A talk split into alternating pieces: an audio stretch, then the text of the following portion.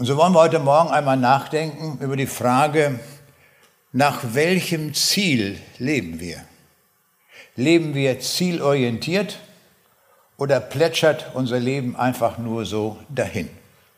Und das können wir oft sehr gut lernen an guten Beispielen. Menschen, die uns ein Vorbild in dem sind. Wir brauchen oft gute Vorbilder, die uns helfen. Und ein Vorbild ist für uns der Apostel Paulus.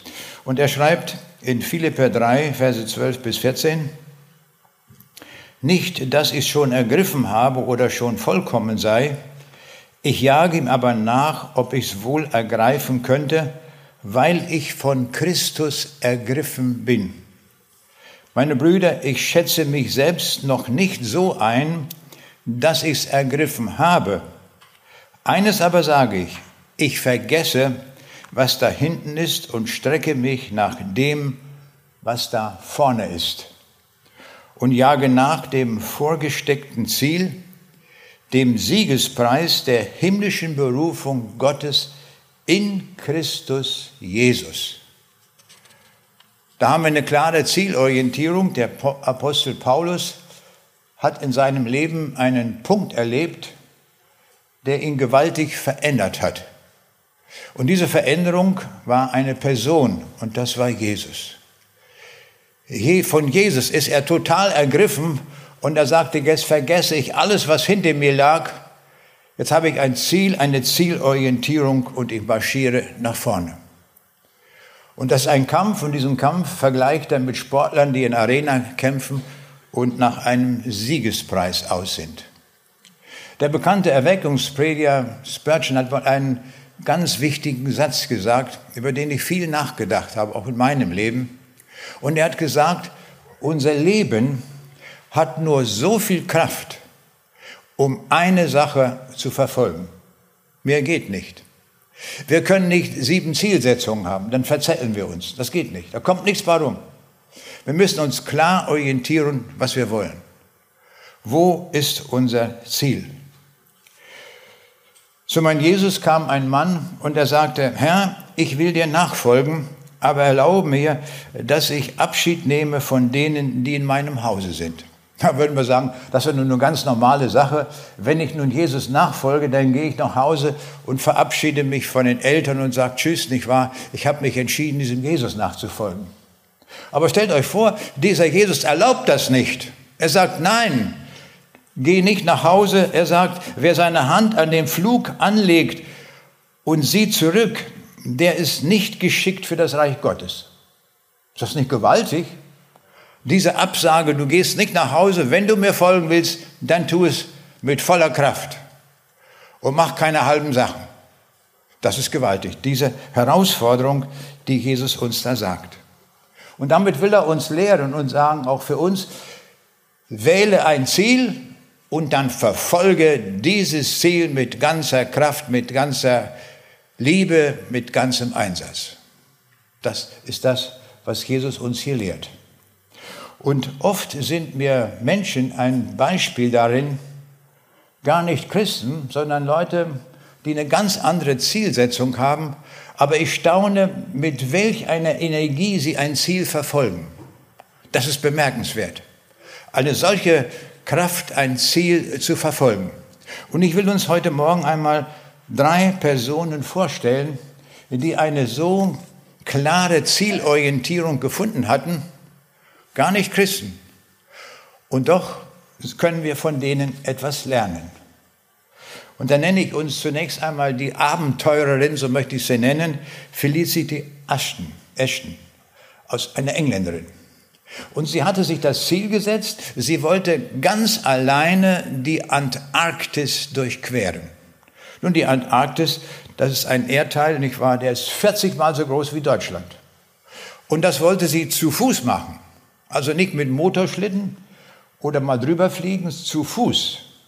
Und alles mitnehmen, was sie braucht für die Durchquerung der Arktis. Also es ist ein gewaltiges Vorhaben. Das hat noch nie zuvor jemand so gemacht. Aber sie dachte, das will ich.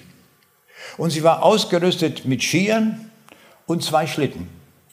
Und diese beiden Schlitten, da waren 85 Kilo Gepäck drauf. Da war das Allernötigste drin, ein Zelt zum Übernachten, Nahrungsmittel, ein Funktelefon, ein bisschen Wäsche, was man noch so zum Allernötigsten braucht, alles sie mit. Und dann zog sie zwei Schlitten mit 85 Kilo hinter sich her und sie startete am 23. am 25. November 2011 vom Rosbach-Schelf und gelangte am 23. Januar 2012 nach 59 Tagen dorthin. Durch Stürme, durch Eis, durch tiefste Temperaturen, alles, was man sich an Unbill vorstellen kann, darauf war sie eingestellt und sie dachte, das ziehe ich durch. Es hatte früher mal so etwas jemand gemacht und hatte sich einen Ballon mitgenommen, also so ein Segel. Und dann, wenn der Wind war, hat er das Segel aufgespannt und dann zog dieses Segel die Schlitten voran. Nein, sagt sie, ich will das mit eigener Muskelkraft schaffen. Kostet es, was es wolle. Unfassbar. Diese Zielsetzung. Ich will als erster Mensch die Antarktis durchqueren. Mit eigener Muskelkraft können wir uns sowas vorstellen, so eine Zielsetzung. Sie hat es geschafft. Und zwar war sie 59 Tage unterwegs und hat 1744 Kilometer in der Eiswüste bei Kälte und Schneesturm und was es alles gibt, durchgemacht. Ist das nicht gewaltig? Dadurch ist sie bekannt geworden und sie wurde von der englischen Königin empfangen und sie hat auch Bücher darüber geschrieben. Das war's. Ein weltliches Ziel. Aber das ausgeführt in einer gewaltigen Energie, um das durchzuziehen. Da haben wir ein gutes Beispiel. Ich nenne uns ein zweites Beispiel. Ich werde uns drei Beispiele nennen aus ganz unterschiedlichen Bereichen. Die nächste ist Steffi Graf eine uns allen bekannte Sportlerin. Mit drei Jahren nahm sie zum ersten Mal einen Tennisschläger in die Hand. Und das funktionierte ganz gut. Sie war geschmeidig, sie hatte entsprechende Begabungen und sie wurde sehr gefördert. Als Fünfjährige hat sie zum ersten Mal an einem Turnier teilgenommen und gewonnen. Als Siebenjährige hat sie weitere Turniersiege erreicht. Als Siebenjährige. 1982 gewann sie als 13-Jährige die deutsche Jugendmeisterschaft der 18-Jährigen. Gewaltig, ein Sieg nach dem anderen. Und dann war sie, hat sie 22 Grand Slam Turniere gewonnen. Sie war 377 Tage Weltsportlerin und hat, war unangefochten in der Führung der Weltrangliste. Das hat es vorher nie gegeben, sowas. Sie hat 22 Siege errungen, viermal gewann sie Australian Open, fünfmal US Open, sechsmal French Open und siebenmal Wimbledon. Noch nicht genug, dann hat sie auch bei den Olympischen Spielen in Seoul teilgenommen und auch dort gewonnen. Und wenn man da auch noch gewinnt, wenn man alle diese Siege hat, dann nennt man das den Golden Slam. Hat noch nie jemand erreicht in der Geschichte. Sie hat den Golden Slam sogar gewonnen. Also ist nicht zu fassen. Und darum war sie die erfolgreichste Sportlerin aller Zeiten. Aber stellen wir uns diesen Einsatz vor. Es gab in ihrem Leben nur ein Wort, und das war Tennis.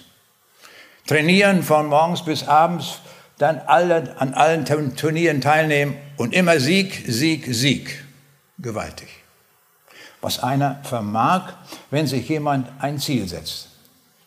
Und jetzt nenne ich noch ein Beispiel uns für jemanden, der sich für Mathematik interessiert.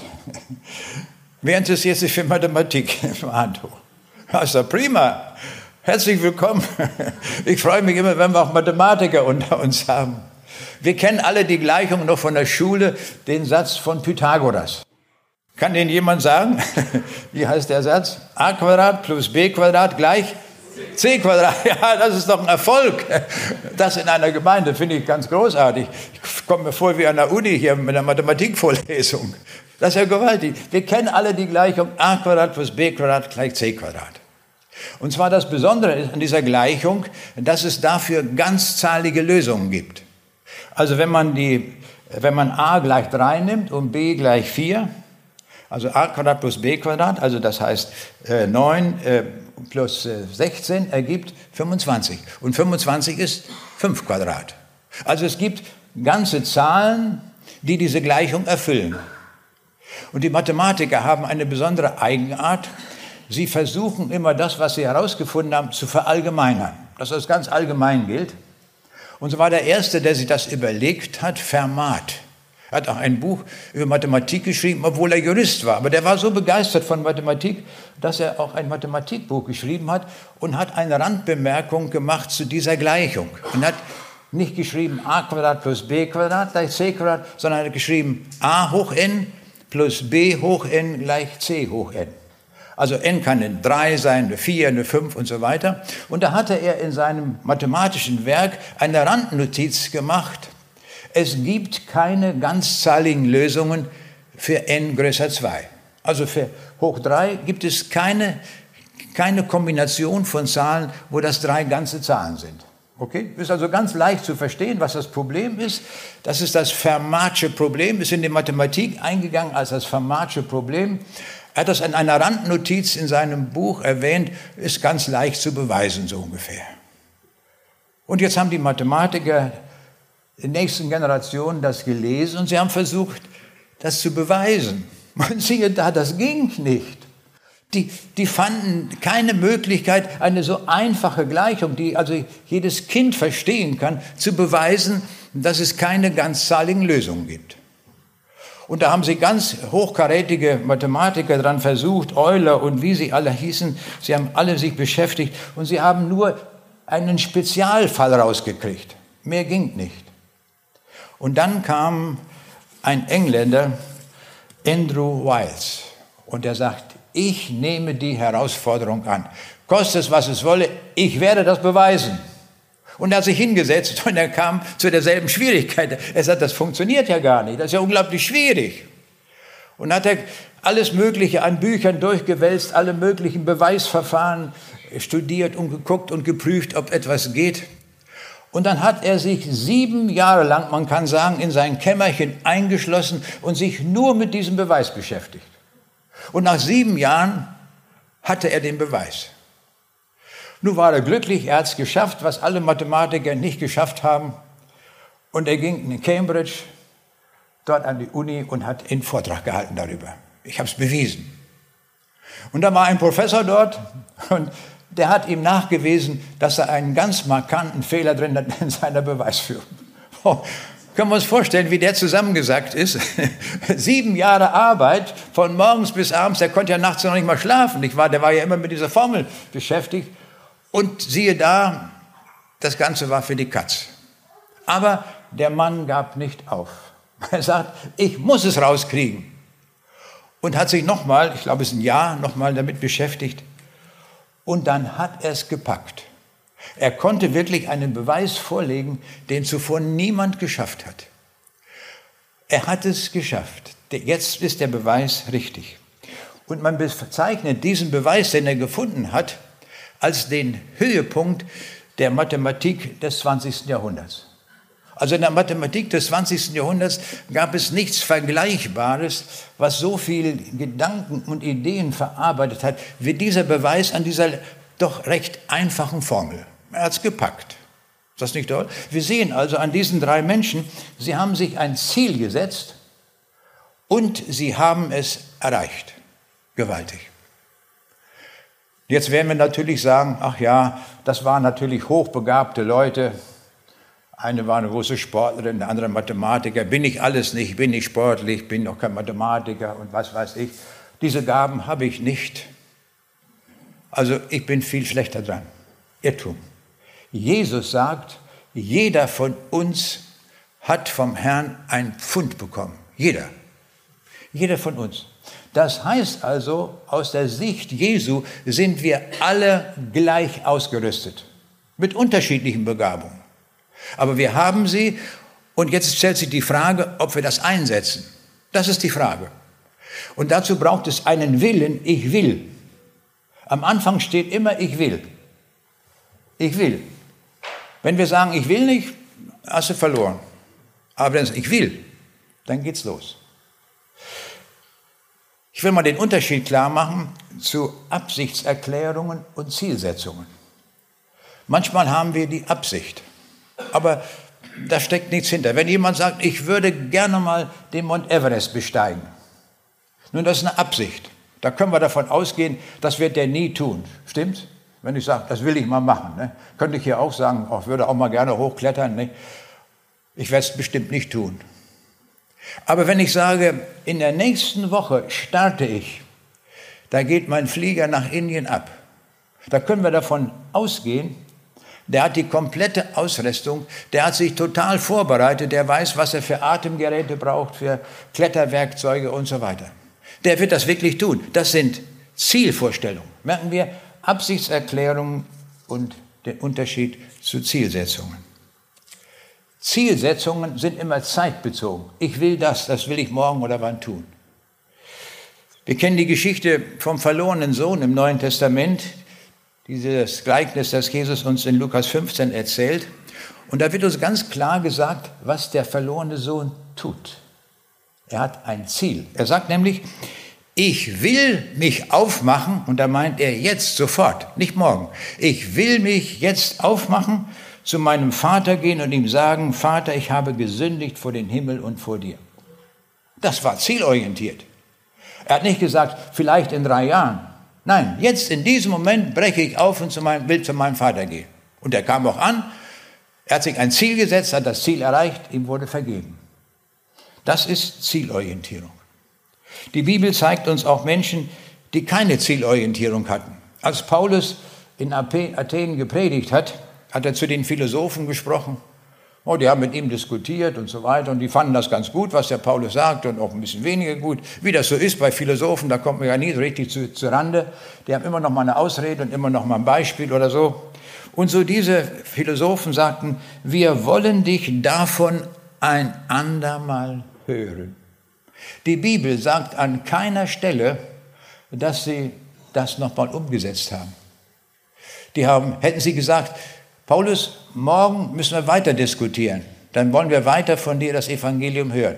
Das wäre zielorientiert. Aber die sagen, ein andermal, wie es mal so kommt, irgendwann mal so. Das war für die Katz. Merken wir, das war also keine Zielorientierung. Jesus aber ermahnt uns zur Zielorientierung. Ich will heute oder morgen oder wann. Und ich möchte uns zwei Lebensläufe erst einmal vorführen die uns die Bibel zeigt, zwei Lebensentwürfe, wo das deutlich zum Ausdruck kommt. Und zwar will ich das einmal deutlich machen mit Hilfe von Lebensbiografien. Ich habe beobachtet, dass die Politiker, wenn sie ihr Amt beendet haben, als Bundeskanzler oder Bundespräsident oder als Politiker oder was weiß ich, dann schreiben sie dicke Bücher. Stimmt's? Kann man nachgucken, nicht wahr? Irgendein Politiker, wir gehen in den Buchladen und sagen, wir hätten gerne mal ein Buch von dem und dem. Kann der Buchhändler sofort sagen, ja, haben wir hier. Und so hat auch Helmut Kohl, der frühere Bundeskanzler, sein Lebenskonzept niedergeschrieben. Und ich staune, 1134 Seiten. 1134 Seiten hat er sein Leben ausgebreitet. Und ich habe beobachtet, dass in diesen Lebensbeschreibungen sie immer sehr gut wegkommen.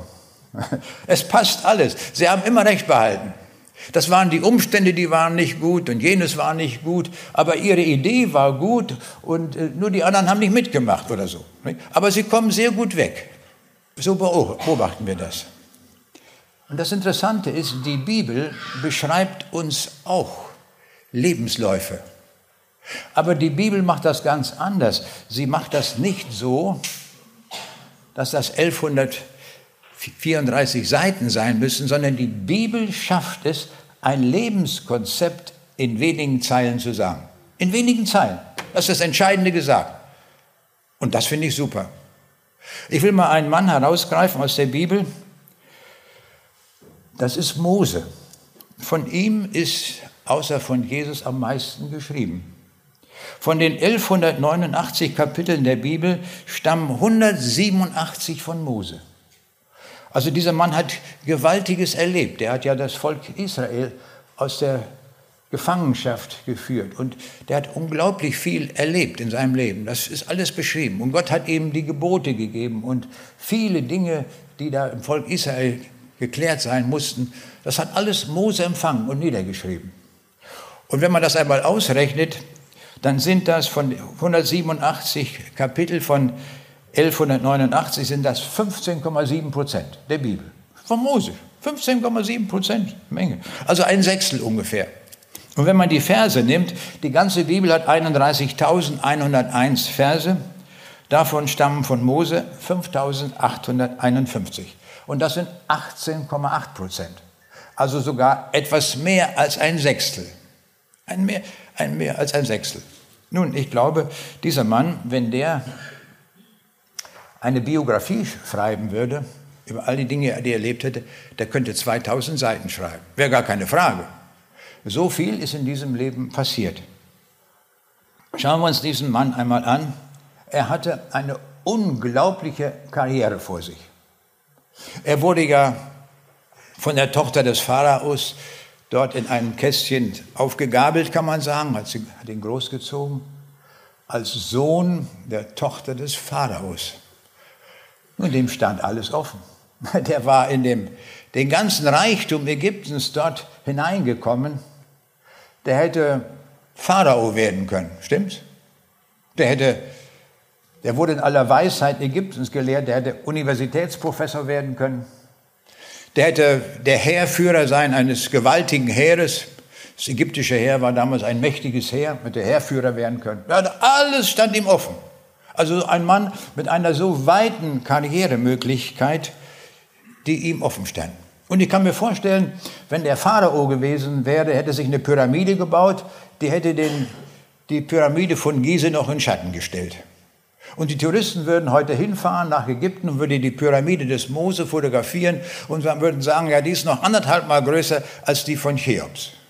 Also, das hätte der alles machen können. Wäre gar keine Frage gewesen. Da stand ihm alles offen. Bloß dieser Mann trifft eine völlig andere Entscheidung.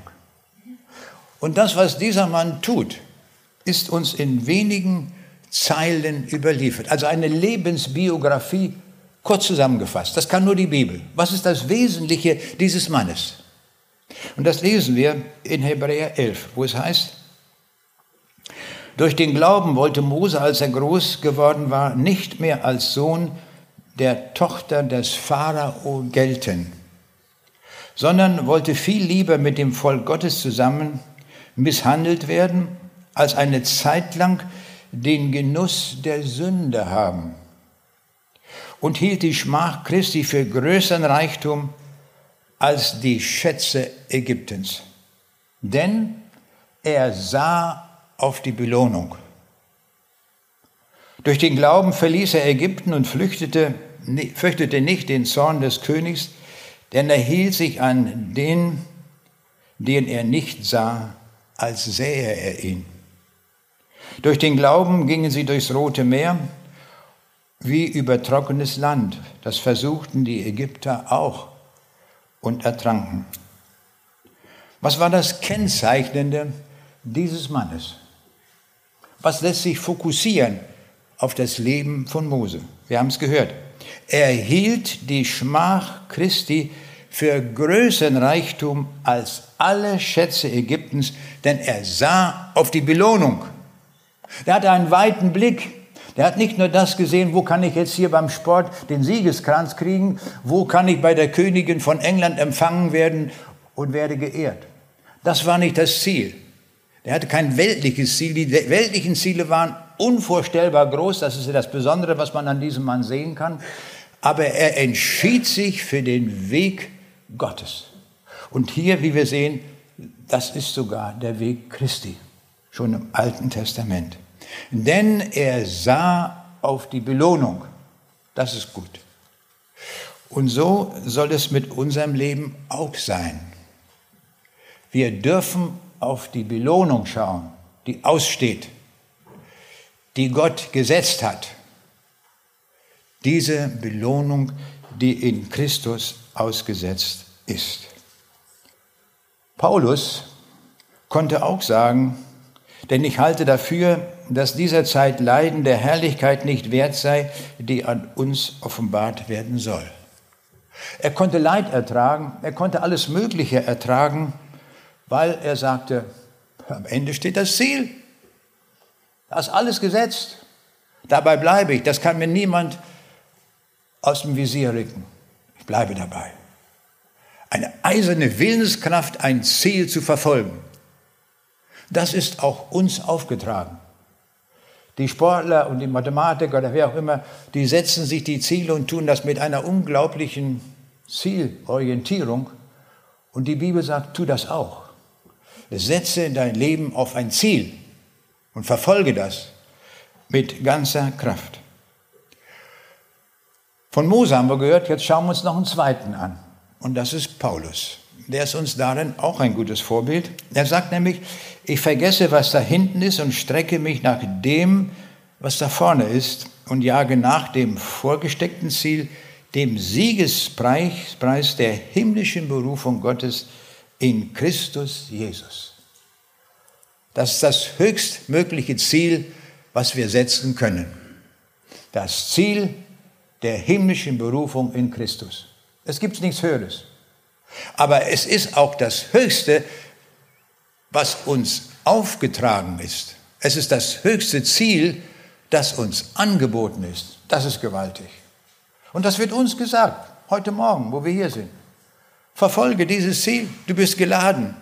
Nimm diese Zielorientierung an. Und Paulus stellt dann fest, wenn er das vergleicht mit seinem früheren Leben, aber was mir Gewinn war, das habe ich um Christi willen für Schaden geachtet. Ja, ich achte es alles als Schaden gegen die überschwängliche Größe der Erkenntnis Christi Jesu, meines Herrn, um welches Willen mir alles ein Schaden geworden ist. Ja, ich achte es für Kot, auf das ich Christus gewinne. Boah, da hat der Mann eine, eine Zielveränderung erfahren, dass er sagt, all das, was ich vorher gemacht habe, studiert habe und was alles in meinem Leben war, das vergleicht er mit Kot. Stellen wir uns das mal vor, wertlos, Abfall. Aber jetzt habe ich das Ziel gefunden. Jetzt geht's voran in eine klare Zielorientierung. Er hat eine Umbuchung des Lebens erfahren. Und das wollen wir auch lernen heute Morgen dass wir auch unser Leben umbuchen. Vielleicht ist das nötig, dass wir sagen, ich muss unbedingt an meiner Zielorientierung etwas ändern. Jetzt in dieser Zeit ist uns das aufgetragen, in dieser Zeit des enteilenden Lebens, es sind ja nur ein paar Jahre, die wir hier zubringen, und dann kommt die Rechnung, dann kommt der Strich unter dem Leben. Und was kommt aber rum? Und dann ist gut, wenn wir diesem Ziel gefolgt sind, diesem Ziel in Christus. Und der Paulus beschreibt uns auch, wozu er fähig war. Er sagt, ich habe gelernt, mir genügen zu lassen, wie ich es finde. Ich kann niedrig sein, ich kann hoch sein, ich kann alles und mir ist jedes vertraut. Ich kann beides, ich kann satt sein, ich kann hungern, beides übrig haben, Mangel leiden. Ich vermag alles durch den, der mich mächtig macht, Christus. Also er hat sein Leben so umstrukturiert, er sagt, wenn ich hungrig bin, ist nicht schlimm, irgendwann gibt es mal was. Und äh, wenn ich verfolgt werde, auch nicht schlimm, nehme ich in Kauf. Das ist, der ist ein Stehaufmännchen. Er sagt, mich, von meinem Ziel bringt mich nichts mehr ab. Und wenn ich fliehen muss, und sie mussten mich äh, im, im, Korb runterlassen an der Stadtmauer, dass sie gerade noch mit dem Leben davonkamen, und da würde man sagen, ja, Paulus, jetzt hör endlich auf zu predigen, das bringt gar nichts, die Leute verfolgen, die wollen das ja gar nicht, die lehnen das ja alles ab. Nein, sagt er, ich stehe auf. Es gibt Menschen, die gehen verloren. Ich muss Ihnen das sagen. Es kommt gar nicht in Frage. Ich werde das Ziel verfolgen. Er bleibt bei seinem Ziel, kostet es, was es wolle. Der geht durch alle Schwierigkeiten durch, alle Nöte. Nichts macht ihm etwas aus. Und dann sagt er, in allen Dingen erweisen wir uns als Diener Gottes in großer Geduld, jetzt kommt es, in Trübsalen, in Nöten, in Ängsten, in Schlägen, in Gefängnissen, in Verfolgung, in Mühen, in Wachen, im Fasten, als die Unbekannten und die doch bekannt sind, als die Sterbenden und siehe wir leben, als die Gezüchtigten und doch nicht getötet, als die Traurigen, aber allezeit fröhlich, als die Armen, aber die doch viele reich machen, als die nichts haben und doch alles haben. Wer Christus hat, hat alles. Er braucht gar nichts mehr. Er ist rückversichert in alle Ewigkeit. Ist das nicht gewaltig? Da kann man doch nur eins sagen, jetzt aber auf zu diesem Christus, dass wir dieses Ziel verfolgen und mit ganzem Einsatz dieses Ziel, die Belohnung ist unvorstellbar groß. Auf zu dieser Zielsetzung. Und das hat der Paulus auch unbedingt gemacht.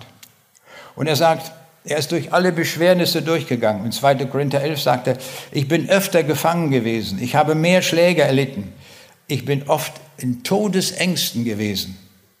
Von den Juden habe ich fünfmal erhalten 40 Geißelschläge weniger einigen. Er macht dann noch Mathematik mit uns.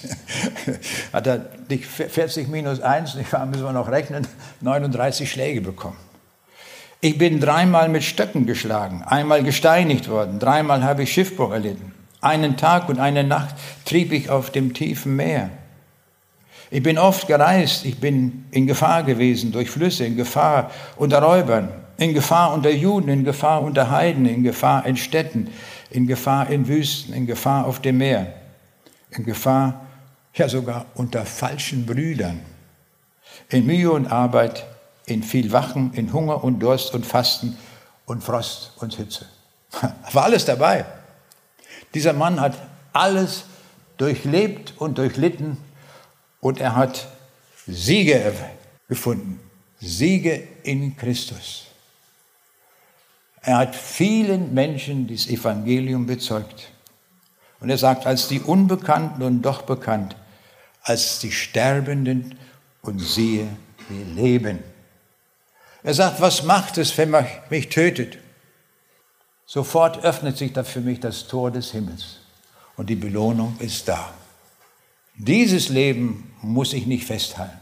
Wo der Herr mich schützt und durchbringt, alles okay. Aber wenn es sein muss, er hat keine Angst. Und dann sagt er, aber ich achte mein Leben nicht der Rede wert. Wenn ich nur meinen Lauf vollende und das Amt ausrichte, das ich von dem Herrn Jesus empfangen habe, zu bezeugen das Evangelium der Gnade Gottes. Wir merken, das ist das, das Ziel, das ist total fokussiert, sein Leben, dass er diese Gnade Gottes weiterreicht. Und am Ende seines Lebens sagt er, ich habe den guten Kampf gekämpft, ich habe den Lauf vollendet, ich habe den Glauben gehalten. Das ist doch, eine, das ist doch ein Lebenslauf, oder? Das ist die Zusammenfassung seines Lebens. In einem Satz, ich habe den guten Kampf gekämpft, ich habe den Lauf vollendet, ich habe den Glauben gehalten.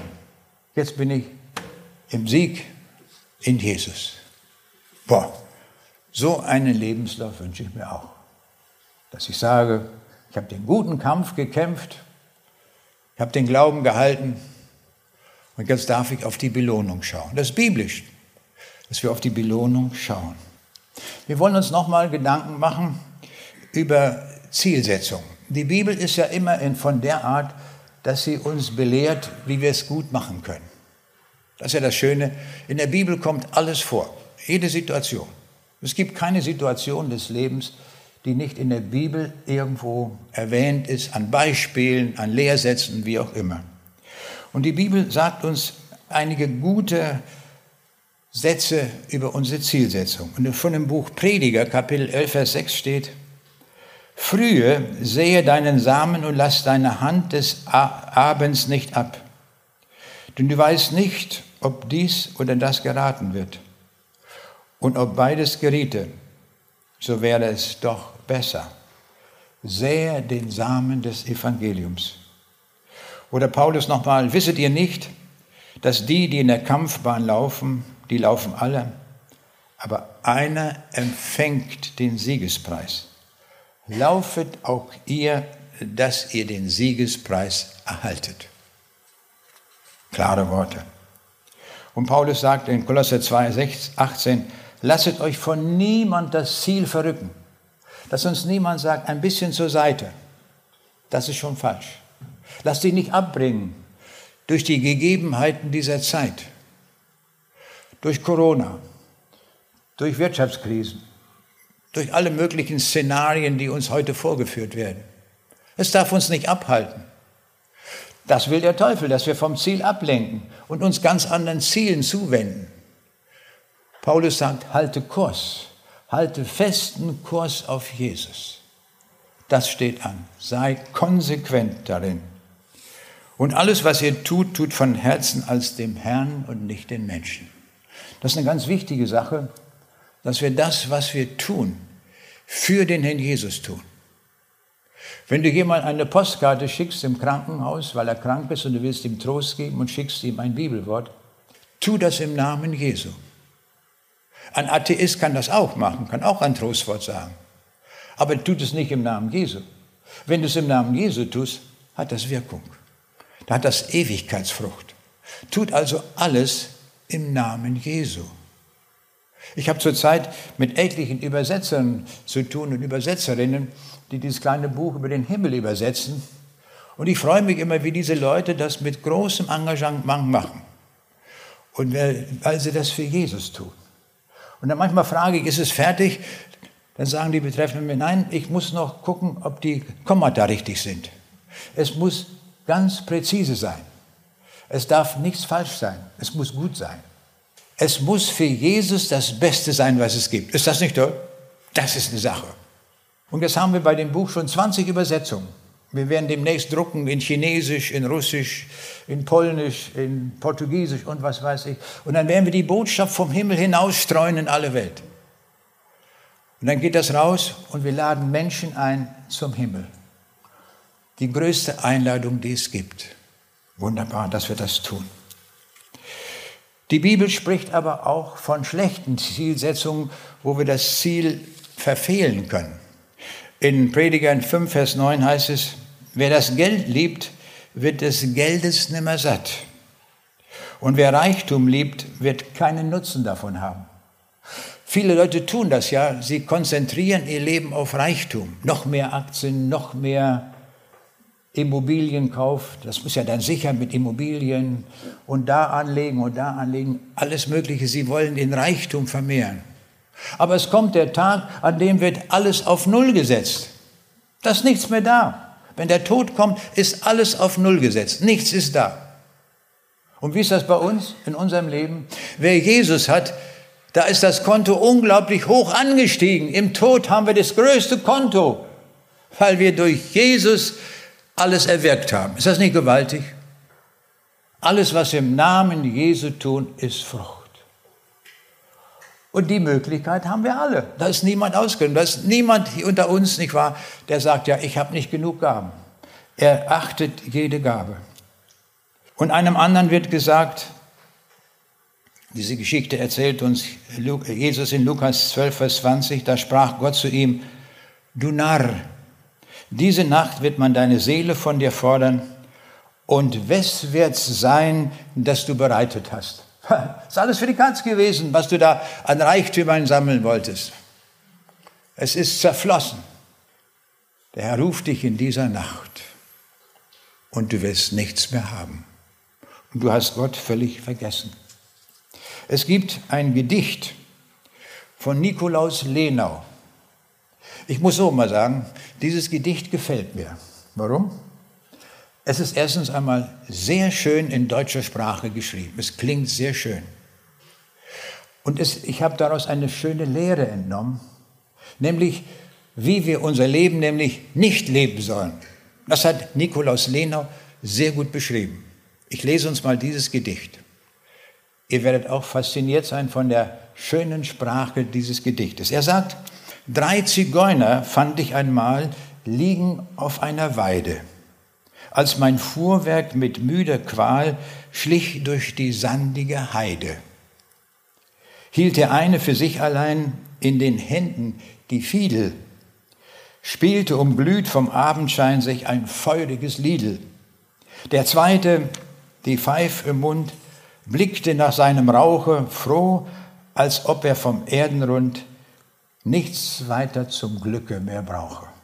Und der dritte behaglich schlief und sein Zimbal am Baume hing, über die Seiten ein Windhauch lief, über sein Herz ein Traum ging.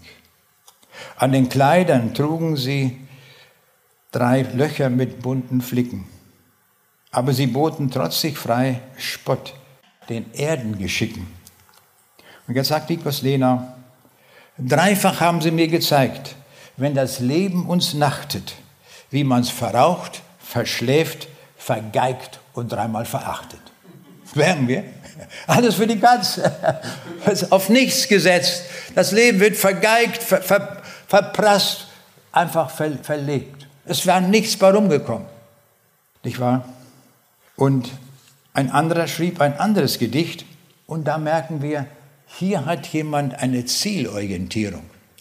Das lese ich uns auch einmal. Da sagt jemand, die Zeit ist kurz, o Mensch, sei weise und wuchere mit dem Augenblick. Nur einmal machst du diese Reise. Lass eine Segensspur zurück. Du kannst nicht eine Stunde halten, ehe du es merkst, ist sie entflohen.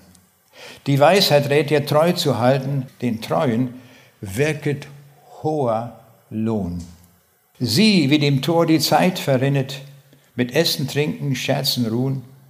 Der Kluge wirket und gewinnet, erfüllt die Zeit mit gutem Tun. Drum, Heiland, lehr mich meine Jahre zu deinem Dienste einzig weihen. Von heute bis hin zur Bahre für jenes Leben Samen streuen. Ja, das ist eine andere Orientierung, merken wir. Oft erkennt man das erst so richtig, wenn man die Gegensätze hat. Man sagt, die einen so, die anderen so. Dann haben wir eine Möglichkeit, uns zu entscheiden und sagen, ja, ich möchte es so rum machen. Und das Schöne ist ja, wir sind noch alle hier auf dieser Erde. Wir können alle noch den Hebel rumdrehen und sagen, meine Zielorientierung wird von nun an so laufen. Es ist nie zu spät. Stimmt? Gott schenkt uns diese Möglichkeit. Was war das Markante der beiden Lebensläufe von Mose und Paulus? Ich halte es noch mal, nenne uns nochmal die beiden Verse. Mose hielt die Schmach Christi für größeren Reichtum als die Schätze Ägyptens, denn er sah auf die Belohnung. Und Paulus, ich strecke mich aus nach dem, was vorne ist und jage nach dem vorgestreckten Ziel, dem Siegespreis der himmlischen Berufung Gottes in Christus. Beide verzichteten auf die vergänglichen Schätze dieser Welt, um den ewigen Schatz zu gewinnen. Das ist oft der Preis. Zu sagen, ich verzichte auf all die irdischen Dinge, all die Anerkennung, all den Reichtum und alles und setze auf die eine Karte, auf Jesus. Das ist die Karte, die Bestand hat. Alles andere in dieser Welt wackelt und vergeht. Nichts ist bleibend, nichts.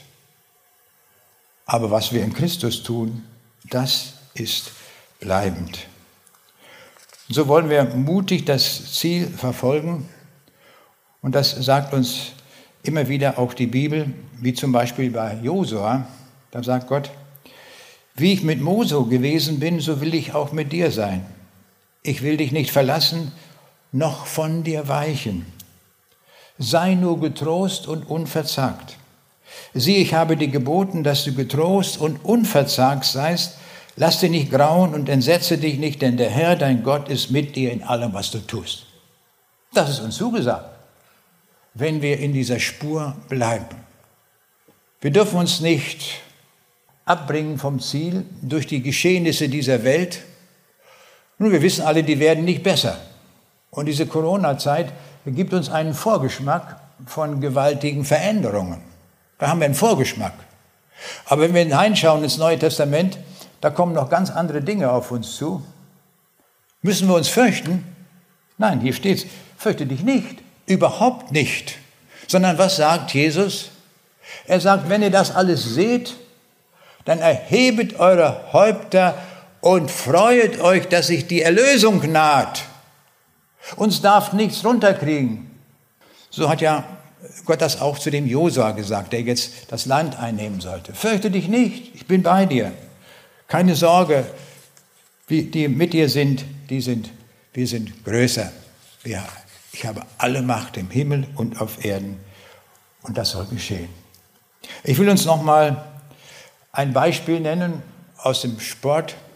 Ein Mann, der mich sehr begeistert hat, früher muss ich sagen, und der so ein Ziel hatte. Das war der tschechische Langstreckenläufer Emil Zatopek. Wer kennt den noch? Oh, viele kennen ihn noch. Man nannte ihn die tschechische Lokomotive. Ja. Weil der lief und lief und lief, nicht wahr? Der, dem war nicht aufzuhalten. Der stellte, stellen wir uns vor, 18 Weltrekorde auf. 18 Weltrekorde. Drei olympische Rekorde und 51 nationale Rekorde. Der lief nicht nur wie eine Dampfmaschine, der zischte ab, nicht wahr? Der war nicht zu halten. Nicht? Das war damals, der war in jeder Presse, nicht wahr? Überall war der vertreten, der tschechische Meisterläufer. Er gewann viermal Gold bei den Olympischen Spielen, dreimal Gold bei den Europameisterschaften und 15 Mal Gold bei den tschechischen Meisterschaften. Also Zielverfolgung und Ziel erreicht. Jetzt will ich uns ein paar Beispiele nennen von Menschen, die beispielhaft uns auch zeigen, wie sie ein Ziel verfolgt haben. Ich hatte letztes Jahr einen Vortrag in Rehe im Westerwald und da gab es immer abends einen Vortrag und morgens gab es eine Bibelstunde. Und abends in dem Vortrag, da habe ich dann immer aufgerufen, auch sich zu entscheiden. Und in, morgens bei der Bibelstunde, da habe ich einfach so biblische Lehre gemacht. Und da habe ich überhaupt nicht mit gerechnet, dass sich da jemand bekehrt. Und ich dachte, das ist einfach mal so ein Stück der Bibel präsentiert und erklärt.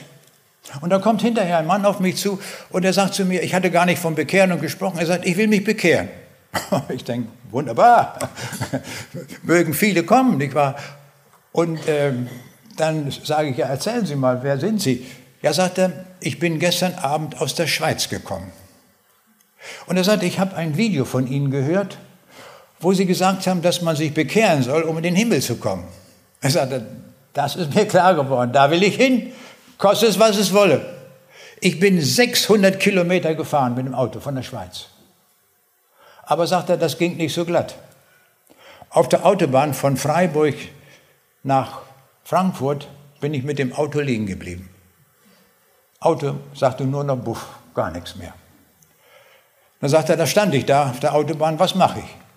Hole ich mir einen Abschleppdienst und fahre wieder zurück in die Schweiz? Nein, sagt er, Auto ist mir alles egal, ich will in den Himmel.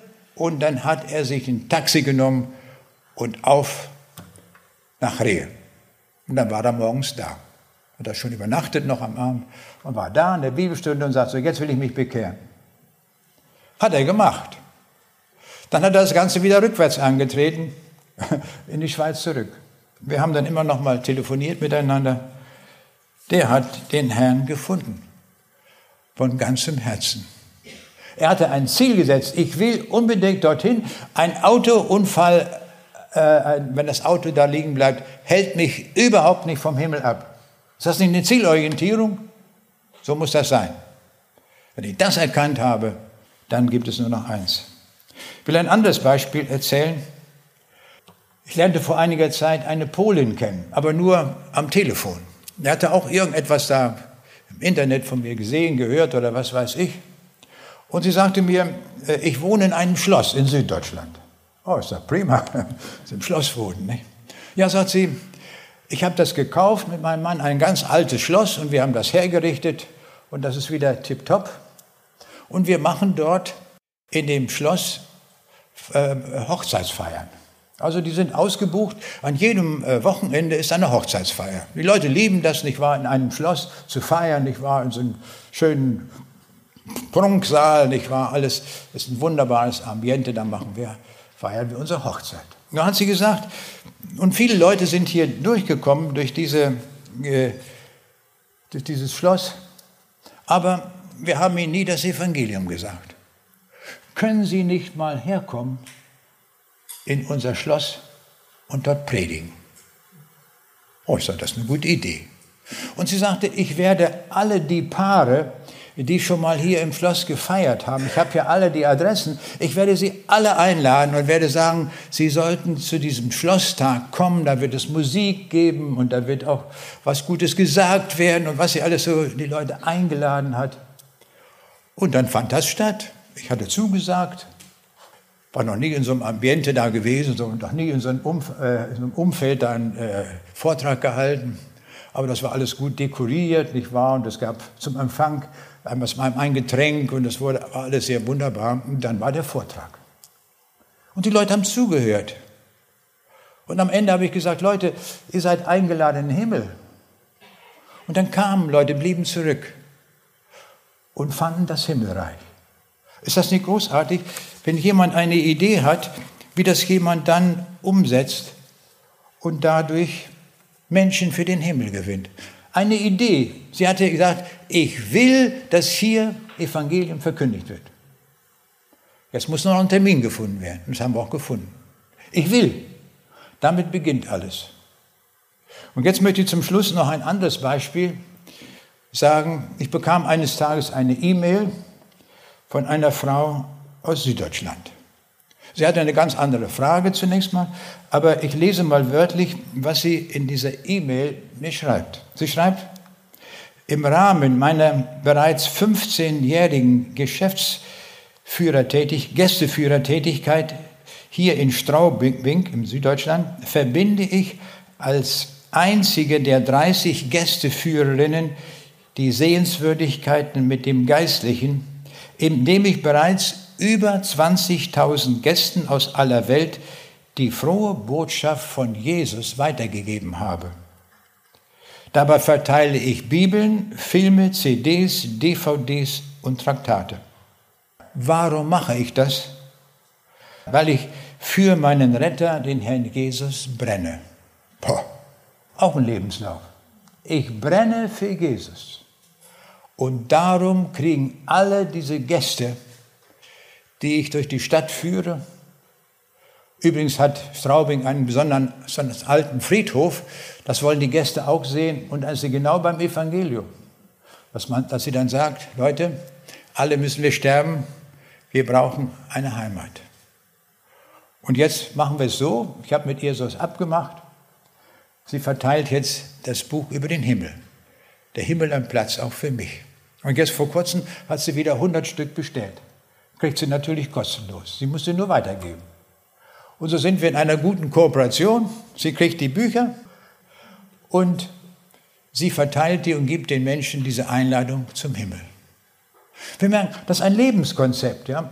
Wenn man von diesem Leben was schreiben sollte, alles andere ist Beiwerk, ist alles gar nicht wichtig. Entscheidend ist, ich habe 20.000 Gästen das Evangelium gesagt und ich gebe ihnen die Botschaft weiter.